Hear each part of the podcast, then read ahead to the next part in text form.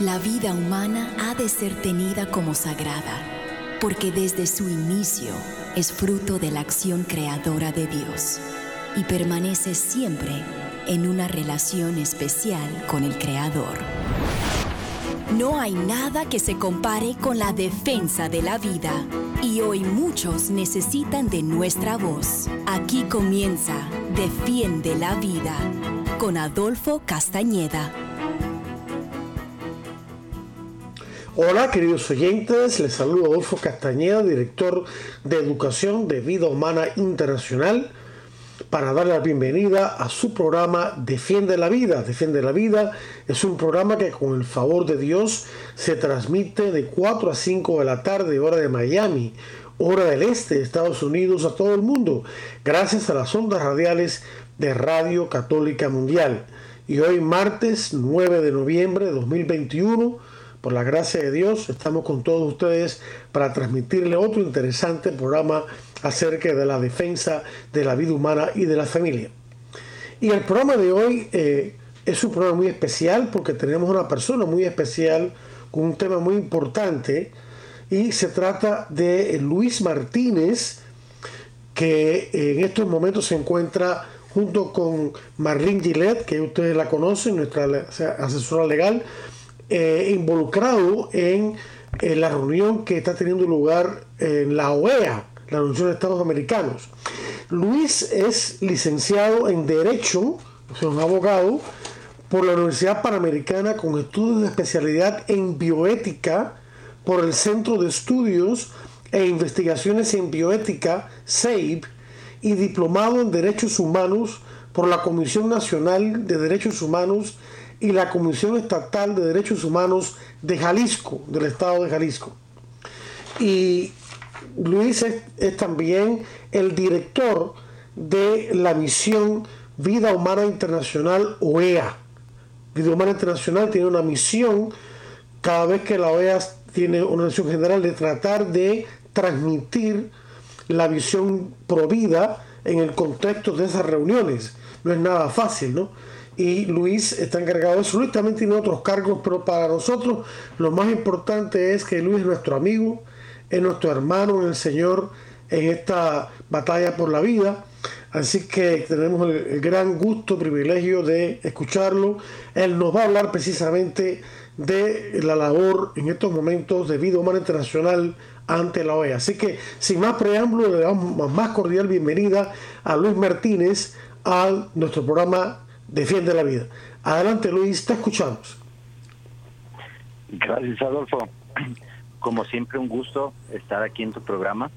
Un enorme saludo en la distancia y un saludo por supuesto a todas las personas que nos escuchan y que les interesa y eh, buscan también con nosotros defender la vida lo más posible.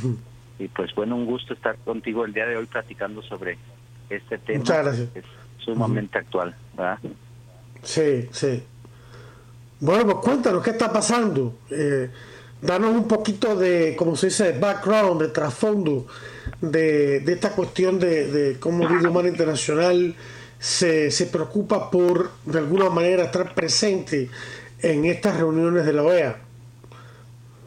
Sí, justo en este instante, mientras estamos en este programa de radio, al mismo tiempo está activo, está realizándose en estos momentos un diálogo eh, entre la sociedad civil, entre organizaciones no lucrativas, no gubernamentales, y el secretario general de la OEA, junto con embajadores de los países de América, y alrededor de 25 embajadores.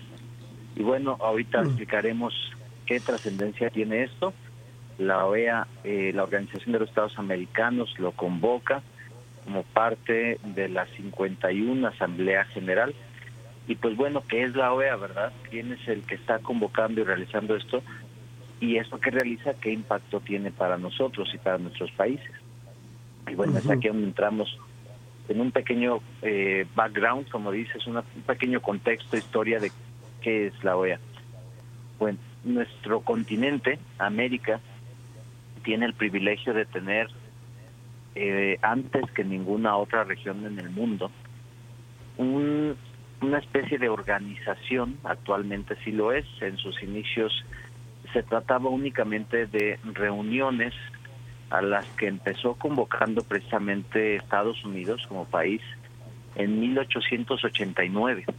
Entonces fuimos la primera región en el mundo que consideró que podría haber alguna cooperación, alguna eh, eh, organización de acuerdos, de consensos para llevar de la mejor manera las necesidades más urgentes de la región.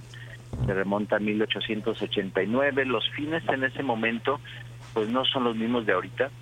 Eh, de hecho, son bastante polémicos. Es más o menos cuatro años después de que los países europeos se repartían África eh, en la conferencia de Berlín del 84 y en ese momento eh, Estados Unidos dijo, bueno, yo no quiero nada de África y nada más a cambio lo que pido es que nadie se reparta América, ¿verdad?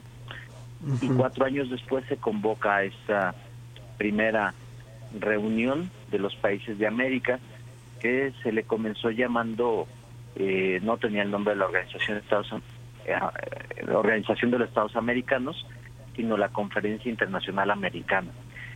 Y obviamente su objeto original no era el de ahorita, sino era proteger a América de invasiones externas y en segundo lugar tratar de resolver de una manera pacífica, de una manera eh, mediante el diálogo, los conflictos que hubiera entre países de América.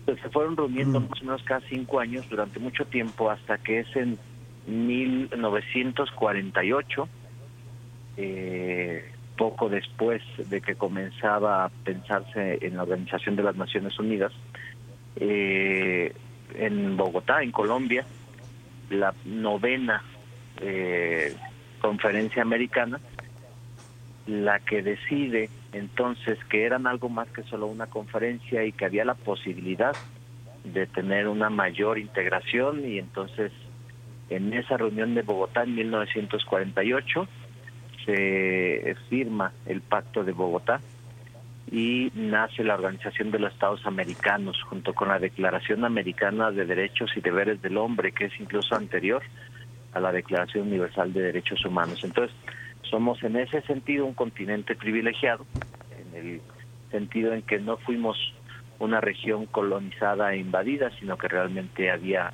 una consideración de que cada país eh, tenía el mismo valor y la misma capacidad de tomar decisiones que los otros 34, aunque en ese inicio fueron 21.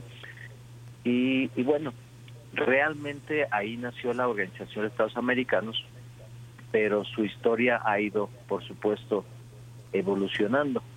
Un paso importante fue en 1967, 69, perdón, en que se aprueba la Convención Americana sobre Derechos Humanos o Pacto de San José. Es este documento, este tratado internacional, en donde tenemos nosotros eh, contenidos o el resumen, la síntesis de los derechos humanos que son protegidos por esta organización en teoría en el continente. Actualmente, ¿qué hace la OEA, Adolfo? Eh, obviamente ya no la preocupación ya no es las invasiones externas por parte de países europeos, ya no es tampoco la resolución de conflictos armados o bélicos entre nosotros mismos de países americanos, eh, sino que ya son otros tiempos, acabó la Guerra Fría, ya no estamos en la posguerra, los conflictos y crisis son de otro tipo. Y entonces eh, la evolución de la OEA ha terminado o está en este momento en una etapa en que cuatro son las prioridades o pilares que cada año eh, son el centro de las reuniones. Son la democracia, la OEA en teoría busca velar por la democracia de los países como garantía de que hay libertad, libertades fundamentales, civiles, políticas. En segundo lugar, los derechos humanos, una vez más en teoría, y ahorita vamos a ver por qué digo, o por qué decimos en teoría, estarás de acuerdo conmigo, eh, que la OEA se preocupa por los derechos humanos de las personas en la región.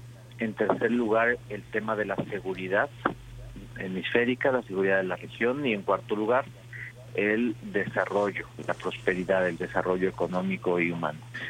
Entonces, esos son los cuatro pilares. Cada año se reúnen los 35 países en una asamblea general en donde aprueban resoluciones importantes en estas cuatro en estos cuatro pilares y deciden eh, cosas, hacen nombramientos de personas importantes que toman las decisiones en la Corte Interamericana, en la Comisión Interamericana, en los comités, etcétera. Entonces, eh, la OEA, eso es históricamente, y en cuanto a funcionamiento, es muy parecido a lo que ocurre en nuestros eh, legislativos de nuestros países. Los 35 miembros de la OEA, que son los 35 países soberanos de América, eh, envían propuestas a la OEA, propuestas jurídicas de cambios a resoluciones que se vienen manejando las mismas año con año. No es que cada año haya documentos nuevos o propuestas nuevas, sino que son alrededor de 30 resoluciones que se vienen modificando en ciertos parrafitos, en ciertas oraciones en un año y luego en el siguiente año se toma la misma resolución que se aprobó y se le hace algún cambio más, se van avanzando, van evolucionando. Entonces, los, las cancillerías mandan esta propuesta de cambios a la OEA. La OEA la revisa y se las remite, les da aviso a todos los otros 34 países y los otros 64 países la revisan también y mandan su opinión y se reúnen en un consejo que se llama Consejo Permanente varias veces durante el año, son reuniones privadas, más o menos privadas, eh, algunas organizaciones civiles sí les permiten estar. En este caso, Human Life International acaba de participar por primera vez en el Consejo Permanente hace alrededor de 15 días debido a mm. que, bueno, estamos de festejo, estamos festejando que recibimos, eh, estamos estrenándonos como una organización con acreditación permanente ante la OEA, entonces ya nos dan permiso de asistir como observadores a estas reuniones y ver con tiempo qué, es lo que está sucediendo. Entonces estamos de fiesta. Pero de cualquier manera, Adolfo, está mal, eh, nuestros radioescuchas lo verán, no, no me lo podrán negar, está mal que la organización en estas reuniones del Consejo Permanente no permita eh, la admisión pública, no digo con voz, pero sí al menos como observadores, a cualquier persona, líderes sociales, personas eh, del ámbito educativo, académico, político o civil, que quieran escuchar qué es lo que está, está discutiéndose. La organización solo permite la entrada a quienes tienen ese carácter de organización acreditada permanente pero esas acreditaciones permanentes están controladas por el mismo Consejo Permanente. El mismo Consejo da permiso de quién es quien va a entrar a escucharlos. Entonces no es democrático, no es transparente y no se entiende si realmente lo que se discute ahí es en aras del bien común del continente, porque el continente no puede escucharlo. Entonces, esa es una primera cuestión. Entonces, esas resoluciones se discuten durante el año en nuestras reuniones y lo que logran consensar ya se deja definitivo y aquellos párrafos que están más polémicos, que realmente no pudieron lograr un consenso, que están discutiendo y no se ponen de acuerdo, los dejan al último para que sean discutidos precisamente en la Asamblea General cada año. Entonces en la Asamblea ya no se discute todo, sino solo los párrafos más complejos. Entonces, normalmente, y es bueno y a la vez malo, pero me parece que es interesante, estos párrafos complejos suelen coincidir precisamente con los temas de vida y familia. Digo que es bueno porque eso denota que no hay eh, países, delegados, cancillerías, que den fácilmente su brazo a torcer ante estos abusos de la ideología de género en esos documentos, ante esos abusos de las organizaciones pro aborto, lo que se convierten en párrafos que no se pueden decidir. Entonces la lucha es fuerte y eso es bueno. Malo el día en que esos eh, párrafos en pro de la ideología de género, en contra de la familia o que promuevan derechos sexuales y reproductivos, sean los párrafos fáciles que todo el mundo esté de acuerdo y los preaprueben desde antes. ¿ya? Entonces, Por eso la Asamblea se convierte para Vida Más Internacional y para muchas organizaciones pro vida que están ahí aquí presentes en este momento en la Asamblea, se convierte en un momento importante porque se discuten párrafos que ahorita les voy a dar durante el programa, vamos a platicar, Adolfo y vamos a platicar varios ejemplos de qué párrafos se discuten este año. Y, bueno, son cruciales para la familia, son cruciales para la niñez, son cruciales para la forma en que el plan de Dios eh, pensó desde el inicio a nuestra sociedad y nuestra convivencia como seres y personas humanas, ¿verdad? Eh, presidente, eso, eh, eh, tú mencionabas que desafortunadamente en los últimos años o décadas la OEA, la ideología que maneja que manejan los que son los que trabajan para esa organización, que la dirigen, este, ha cambiado, se ha vuelto una organización como en contra de la vida y la familia. Eso se ve también en la, en la Corte Interamericana de Derechos Humanos que pertenece a la OEA, que tiene una postura más bien pro aborto ante, ante, el, ante el, embarazo de, una, de una madre, porque considera que la humanidad del ser que vive dentro del útero de su madre eh, no se da toda ella, no es un ser humano completo o no es una persona humana completa desde el momento de la concepción, sino que va poco a poco ganando humanidad. Entonces eso le abre la puerta al aborto. Es lo que tengo entendido yo, que los jueces o magistrados de esa, de esa comisión entienden, lo cual eh, se, se sale totalmente de la ciencia y se sale también de la moral. Y también lo de la teoría de género, que está empujando eh, la OEA, ¿no? Eh, entonces, eso está ocurriendo y Vida Humana Internacional está luchando ante estos eh, problemas, ¿no? Sí, sí, sí, es totalmente cierto todo lo que mencionas. Primero, el, la elección de los puestos en la Corte Interamericana, en la Comisión Interamericana, en otros organismos como el Comité Jurídico Interamericano, el Consejo Jurídico eh, y Político, el Tribunal, etcétera. Muchos organismos que, de la OEA que tienen miembros por elección. Eh, son también esto, también es un problema de transparencia igual que el que comentábamos de las resoluciones. En esta asamblea, por ejemplo, se van a elegir tres miembros de la Comisión Interamericana, de siete que son, se van a elegir cuatro miembros de la Corte Interamericana, se van a elegir tres miembros del Comité Jurídico, etcétera. Entonces la pregunta es, bueno, ¿en qué momento, como en cualquier órgano democrático, se va a presentar sus perfiles no solo a los embajadores, a quienes sí se les presenta, sino a la sociedad civil, que estamos al pendiente, que estamos monitoreando qué es lo que sucede porque como bien dices, esas personas que se van a elegir en esta asamblea son las que después van a decidir eh, cosas indecidibles, como en qué momento inicia la vida, como la naturaleza de la familia, el carácter procreativo del matrimonio, eh, la licitud de la eutanasia, de la fecundación in vitro. Entonces, estas personas son elegidas eh, por una propuesta de perfiles que hacen los embajadores y sucede lo mismo, lo que platicábamos. Eh, solo tienen acceso a esos perfiles quienes están admitidos por el Consejo Permanente para estar presentes en sus reuniones durante el año. Y bueno, eh, la pregunta de fondo es por qué la OEA está actuando de este modo, porque en general, si bien hay personas valiosas como en todo lugar y hay excepciones, en general sí se decanta normalmente la Organización de los Estados Americanos por una ideología antivida y antifamilia. Hoy lo acabamos de ver en un ejemplo claro. En el chat eh, que hay en la transmisión en vivo de la Asamblea, eh, estaban las organizaciones civiles y todos los que están observando desde la página oficial, comentando en el chat a favor y en contra de la vida. Era el, el tema clave y prácticamente el único del chat era la vida, el aborto o el no al aborto.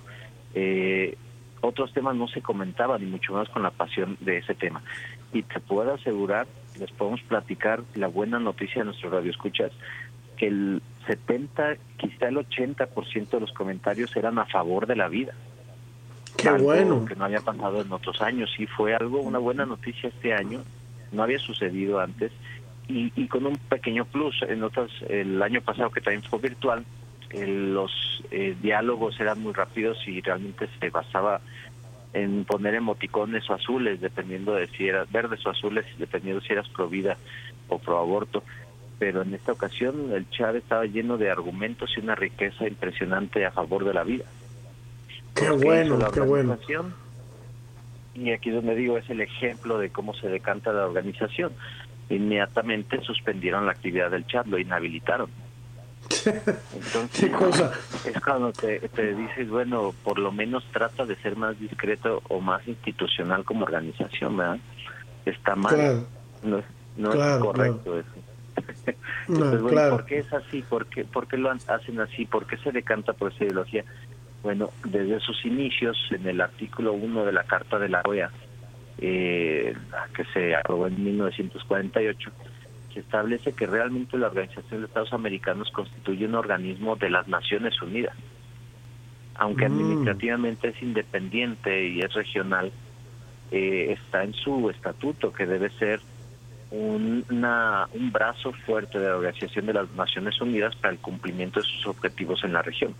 Ya no se busca aislar a América de la guerra, ya no se busca evitar el conflicto del, de la Guerra Fría, entonces vamos por el tema de los derechos humanos, vamos por el tema de la democracia y en quién nos basamos pues en las Naciones Unidas y así lo establecen en la carta. Y bueno, sabemos que en las Naciones Unidas y también directamente esto debe suceder en la OEA, pues hay grupos, hay empresarios, hay multinacionales, hay eh, personas con, con poder que influyen muchísimo en los documentos que se generan, no necesariamente en la Asamblea General, pero sí en cada uno de sus organismos que elaboran documentos con teoría, con doctrina que por venir de la ONU, mucha gente la toma como si fuera oficial u obligatoria. Y bueno, esos documentos son generados por personas con intereses económicos, con personas con intereses globalistas de reducción poblacional, incluso racistas, incluso anti eh, de un anticatolicismo exacerbado, etcétera. Entonces, pues esa influencia que viene de la ONU llega también a la OEA.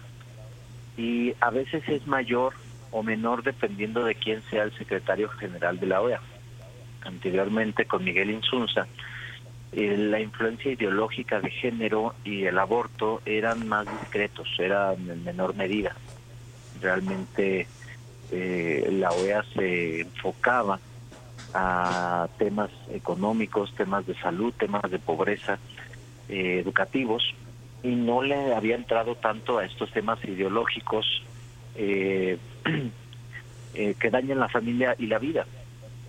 y, en consecuencia realmente las organizaciones civiles no, no asistían a la OEA. Esto de asistir a la Asamblea General tiene apenas 10 años, mientras que la OEA tiene 100.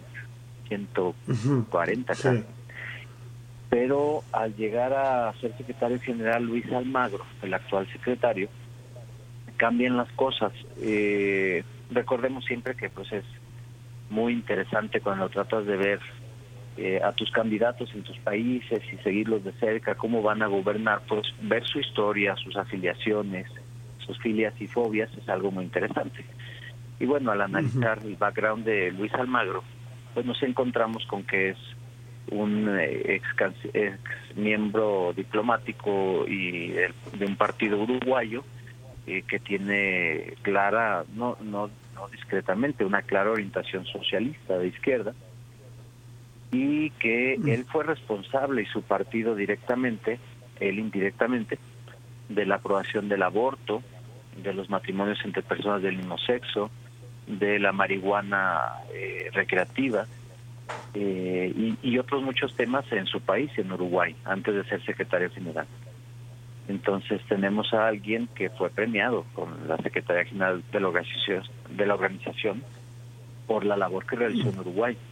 Y obviamente pues el enfoque que va a darle a la OEA durante su mandato es sumamente radical, si lo hemos visto en múltiples ocasiones. Esta es la razón por la que la OEA hace así. Eh, es un verdadero reto el que enfrenta enfrentamos todos, ¿no? tanto los activistas pro vida como cualquier persona de buena voluntad en, en América, el que la organización que se supone que represente a todo el continente.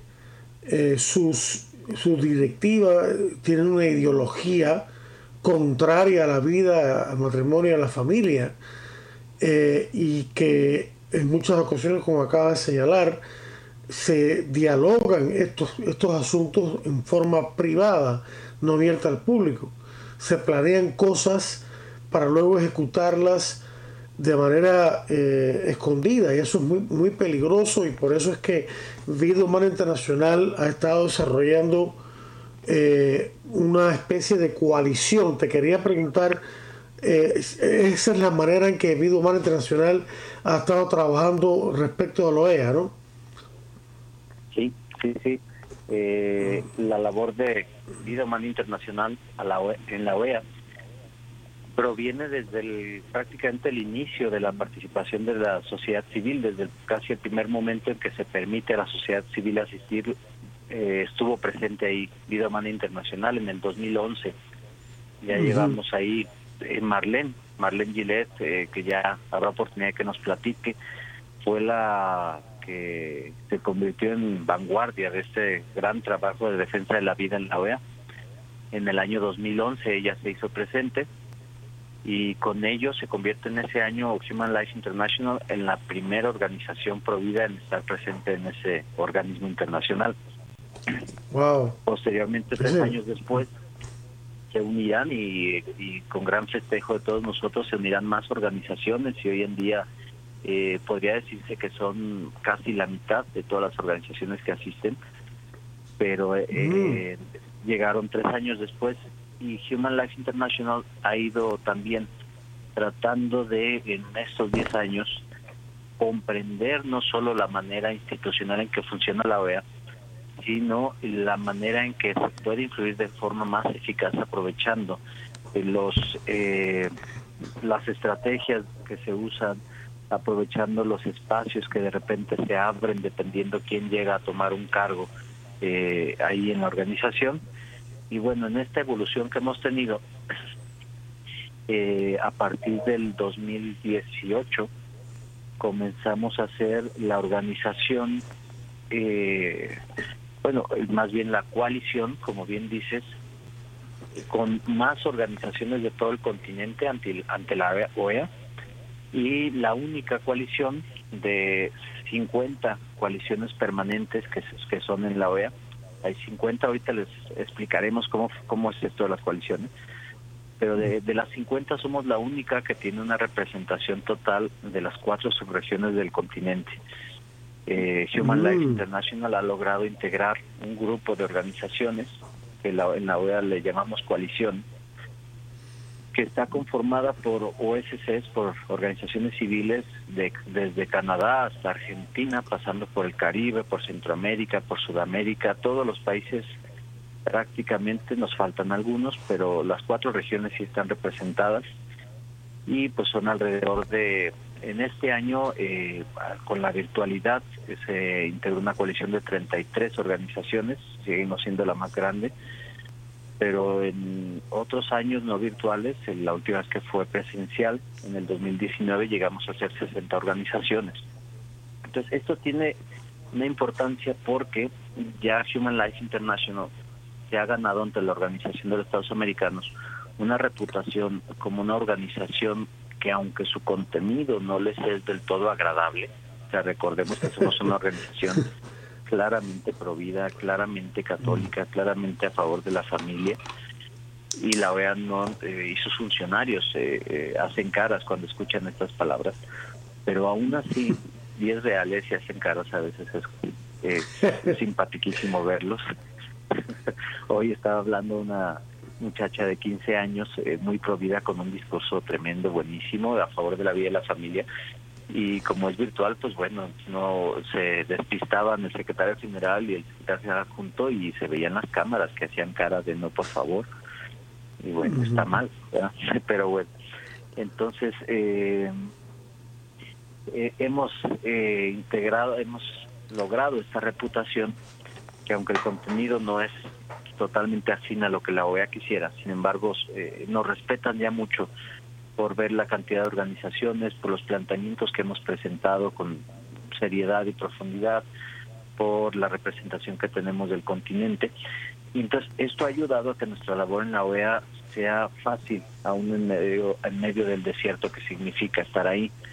Fácil en el sentido en que se puede acceder a un diálogo con los oficiales. Eh, la encargada del área de sociedad civil eh, fue recientemente cambiada, pero con la anterior ya habíamos logrado una interacción tal que cuando había que elegir alguna algún pequeño consejo que representa a toda la demás sociedad civil, a veces que no lograban entrar todos por la falta de cupo, por la falta de espacio, y había que hacer un pequeño comité, siempre nos eh, incluían a nuestra coalición y en una ocasión incluso hubo que nombrar a un vocero a nombre de todas las coaliciones, sean pro vida o anti vida, pues fuimos eh, nosotros en Human Life International quienes representamos a esa a ese sector.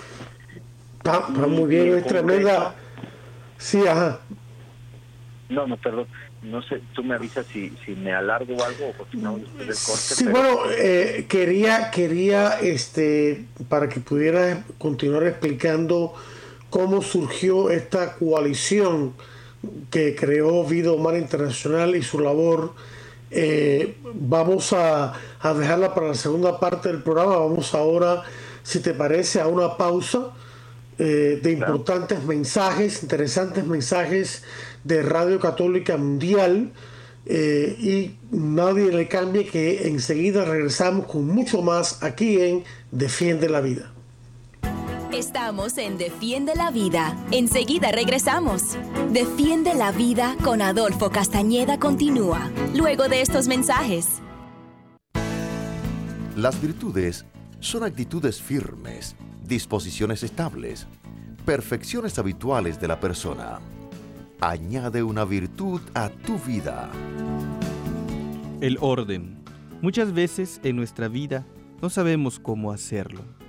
Por eso quisiera que te fijaras en este pequeño cuento. Un muchacho un día vio caer cinco pájaros de un árbol. Los cinco pájaros corrían de un lugar a otro y él se desesperaba por ir detrás de ellos.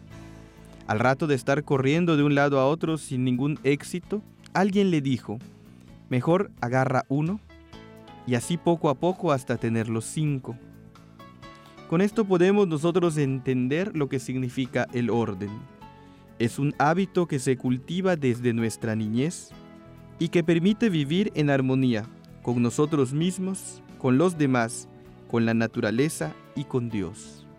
Una persona ordenada es aquella que se fija una meta en la vida, hacia dónde seguir, hacia dónde ir, pero que sabe de dónde tiene que partir y que organiza bien el proceso por donde tiene que ir corriendo a lo largo de su vida. La distribución del tiempo es algo muy importante y tiene que empezar el orden desde lo más sencillo, por ejemplo, desde cómo arreglas tu cuarto, ¿Cómo pones la disposición de tu oficina? ¿Cómo tienes las cosas ordinarias de tu vida? Una persona ordenada sabe a dónde va, qué quiere, hacia dónde se dirige. Y son las personas que logran sus metas y que logran triunfar en la vida. Guíate por la razón y la fe. Añade una virtud a tu vida.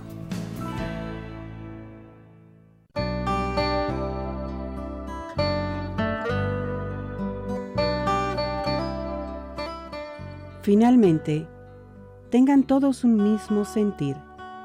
Compartan las preocupaciones de los demás con amor fraternal. Sean compasivos y humildes. No devuelvan mal por mal. Ni contesten el insulto con el insulto. Al contrario, bendigan, ya que ustedes mismos fueron llamados a bendecir. Alcanzar por ese medio las bendiciones de Dios.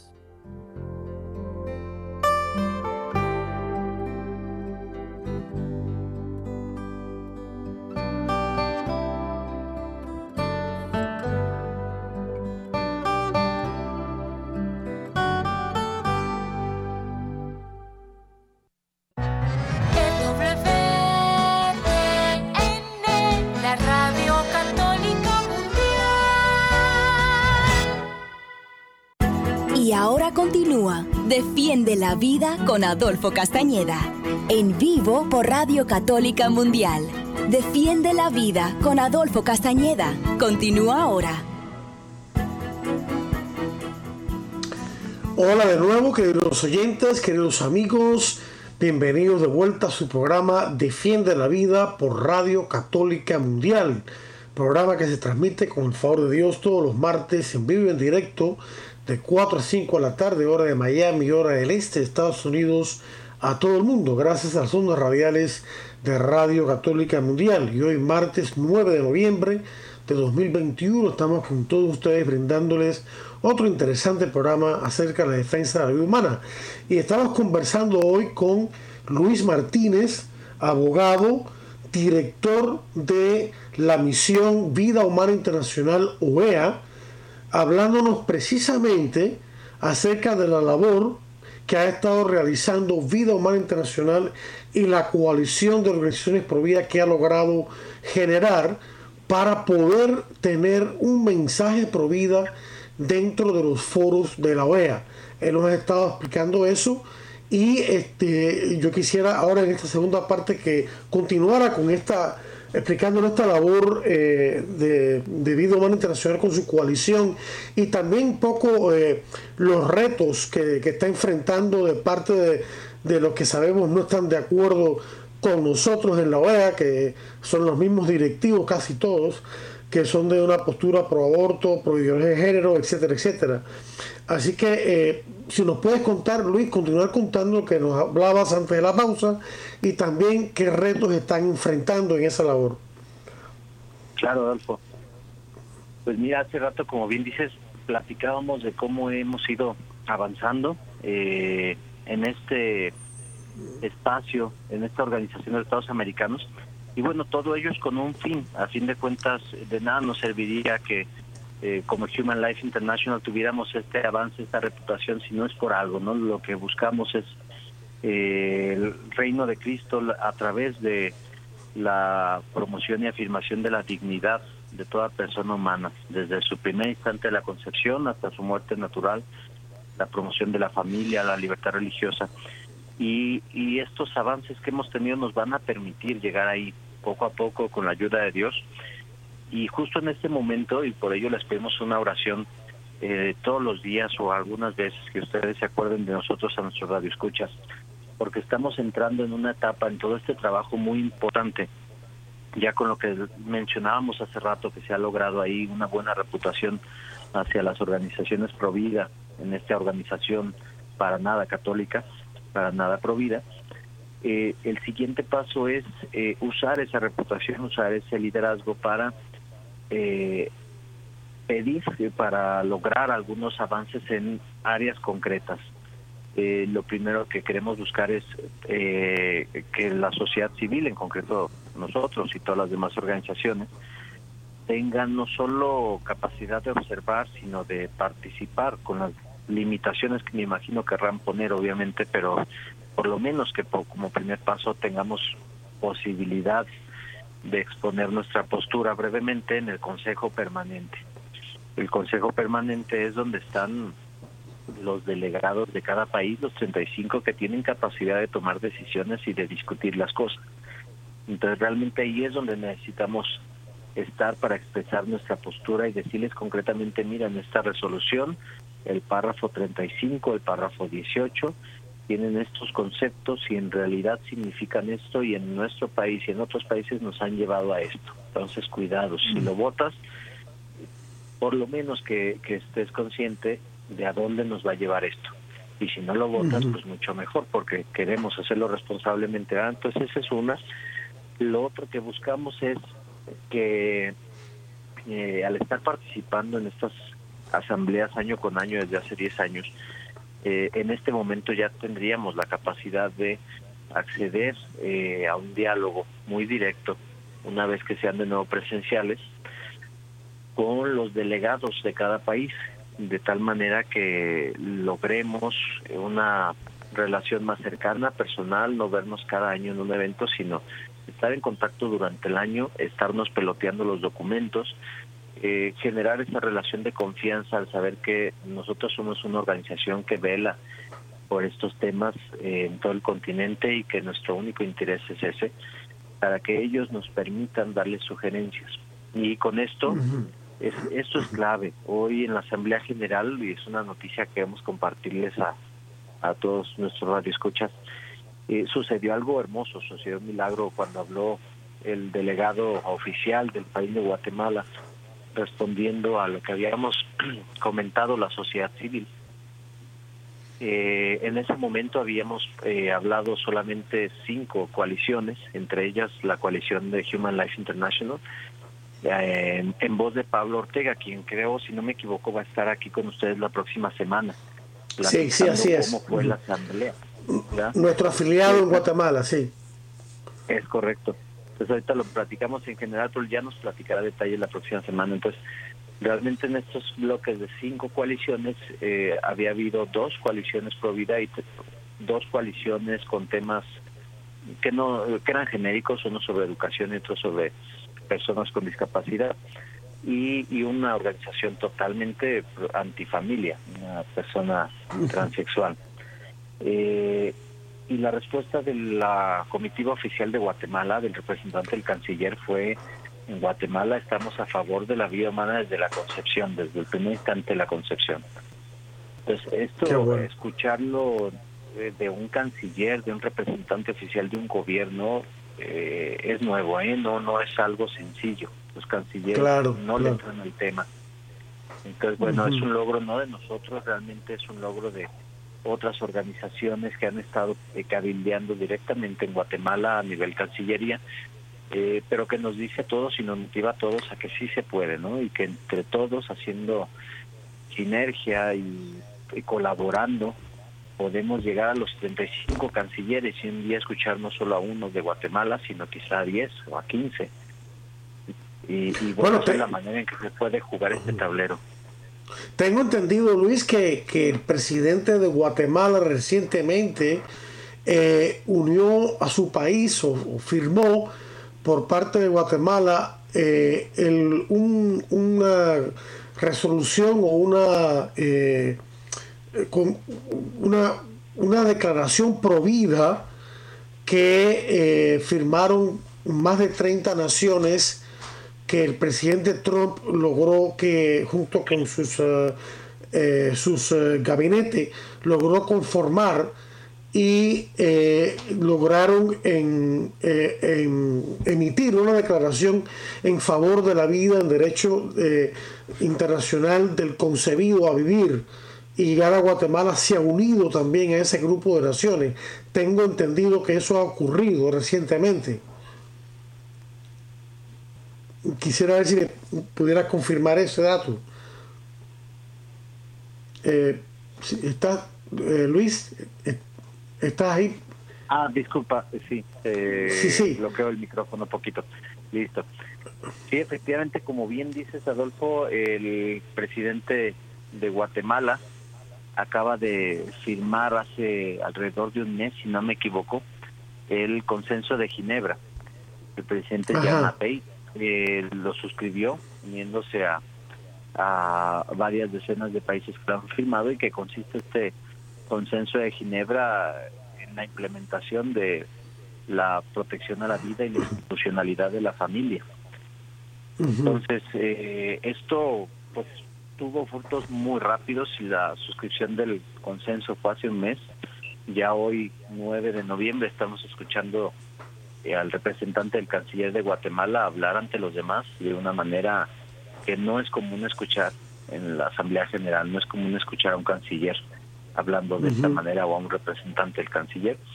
Entonces, pues esa es, esa es la idea, esa es la idea. Eh, hemos en estos 10 años ido aprendiendo el núcleo de la, del trabajo, el núcleo del tablero del ajedrez de la organización está en la Asamblea General pero que al igual que en el ajedrez los eh, peones son cruciales, de la misma manera el trabajo durante el año a través de las cancillerías es elemental. Y, en Vida Humana Internacional estamos en un momento histórico. Eh, antes este trabajo ante la OEA era una coordinación, ahora eh, precisamente ya con un registro permanente estamos eh, aumentando el equipo, aumentando el trabajo. Se trata ya de una dirección que vamos a iniciar una, una nueva estrategia que va a cubrir todo el año y para la que les pedimos sus oraciones para que Dios nos bendiga en este trabajo y que, que bueno, va a iniciar eh, a través de la formación también de cuadros, formación de personas que quieran participar. Vamos a tener ahí en la página de Human Life International, hli.org, una pestaña en donde estaremos subiendo artículos cada 15 días, eh, formativos para que las personas pro vida que a lo mejor no habían escuchado antes de la organización de los Estados Americanos la conozcan, sepan lo que está en juego. Realmente, antes de que terminemos, vamos a ver un ejemplo de ello. Influye muchísimo esta organización en nuestras leyes, en nuestro continente. Ah, y, y les decimos más, realmente la defensa de la vida y la familia, por la manera en que se está desarrollando la tendencia globalizadora del siglo XXI, va a ir cada vez más eh, orientada al ámbito regional e internacional y cada vez menos a los gobiernos nacionales y locales. En otras palabras, nuestra defensa de la vida y la familia, y lo platicábamos, eh, Adolfo, en un programa eh, anterior, hace dos programas en los que estuve, tú lo decías muy acertadamente, realmente los gobiernos de nuestros países van a tener cada vez más eh, una incapacidad para resolver temas relacionados con derechos humanos. Eh, cada vez más se va a acentuar la debilidad de un país, de un gobierno nacional, para definir qué son los derechos humanos y esa facultad está pasando ya y cada vez va a ser mayor la transición a los organismos regionales. Es ahí donde se va a definir todo y no se diga en la ONU. Entonces, eh, el tema de qué es el matrimonio, qué es la familia, cuándo inicia la vida y cuándo termina, que jurídicamente pertenece al ámbito de los derechos humanos y, antropológicamente pertenece al ámbito del derecho natural y teológicamente pertenece al ámbito de nuestra relación con nuestro Creador. Pero jurídicamente ya se va a escapar de las manos de nuestros países. Entonces, la defensa de la vida y la familia en los organismos internacionales cada vez más se convertirá en una prioridad porque ahí es donde se van a decidir las cosas en unos años y no digo muchos, en 10 años lo estaremos ya viendo claramente. Bueno, eso tú lo explicaste en realidad, tú fuiste que lo explicaste mejor porque explicaste que desde hace más o menos 10 años para acá, lamentablemente los países de América Latina que han estado revisando sus constituciones, eh, han abierto una brecha en el documento constitucional del país para que instituciones internacionales o supranacionales eh, entren a definir qué son los derechos humanos. Tú no lo explicaste y, es una es una bastante trágico porque eh, nuestros países ahí ellos mismos se han este, puesto la pistola en la 100 con respecto a su propia soberanía y con respecto a una a poder defender eficazmente el derecho a la vida, el derecho al matrimonio entre una mujer, etcétera, ante estos organismos. Sí, sí, así es, así ocurrió. Y quien aún no lo haya hecho, con como el caso, el ejemplo de Guatemala o El Salvador, eh, que son países que aún no se han puesto ese harakiri, esa, esa pistola en la 100, como bien dices, mm. eh, pues vemos cómo los presionan de una manera tremenda. El Salvador tiene casos abiertos en la Comisión Interamericana de Derechos Humanos, se le hace una presión tremenda como si fuera un país en donde fuera como las culturas, alguna cultura oriental por ahí, algún país oriental en donde los derechos humanos son primitivos, ¿verdad? Pues por el simple hecho de que está prohibido el aborto y no han firmado esa cláusula constitucional que alguna vez platicábamos de ella. Y efectivamente, y sí, y todos los demás que ya lo firmamos, México entre ellos, Colombia, Perú, Venezuela, Argentina, muchísimos países que ya han firmado esa cláusula constitucional, más que firmado, que ya han eh, reformado sus constituciones, pues están expuestos a la forma en que la Organización de Estados Americanos facilísimo influye en, las leyes de sus países. Por ejemplo, eh, ahorita que estamos en la situación de la pospandemia y saliendo, viendo eh, cómo podemos reactivar la economía, cómo podemos eh, sobrellevar y, como dice la Organización de Estados Americanos, que es curioso, pero no se alcanza a entrar al tema, ser resilientes a esta situación.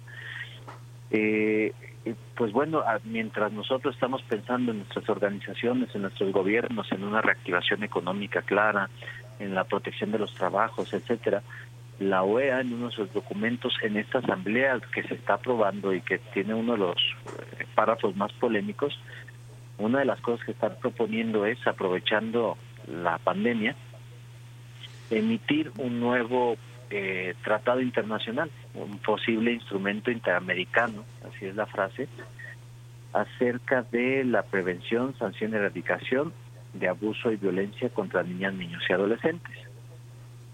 Y aparentemente suena bien, pero bueno, Adolfo, tú ya eres eh, alguien especializado en esto, inmediatamente el nombre a qué te suena o a qué, te imaginas que puedan meter en un tratado en contra de la violencia contra niñas. Toda la ideología LGBT, ¿no? O sea, el género y el transgénero, el transgenerismo, todas esas cosas, ¿no? Exactamente. Y, meter, y meterlo a través de la educación y a través de los ministerios de salud. Ya no solamente la educación sexual ha trascendido el ámbito educativo y, ha incurrido, está incurriendo hace tiempo ya en el ámbito de la salud. Y ahí los gobiernos hacen, los gobiernos que son antivida hacen una especie de, eh, no, no componentes, sino de colaboración entre el Ministerio Educativo y el Ministerio de Salud para llevar a, cabo planes de educación sexual que son prácticamente inmorales, ¿no?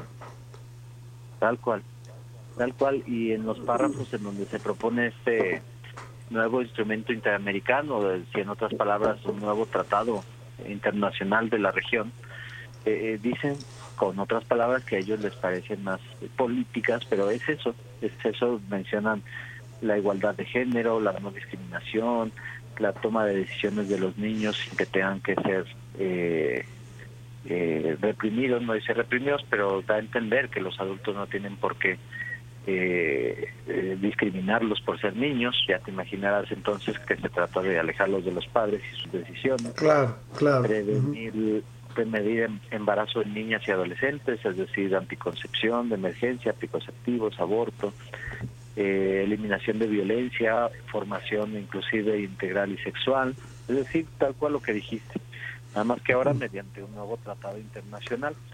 ¿Y cuál es el contexto? Pues la, la pandemia, es decir, una tragedia que le está ocurriendo al mundo, eh, en vez de buscar solucionarla por conductos reales, están aprovechando para meter algo que, que les interesa y que no ha logrado de lleno meterlo.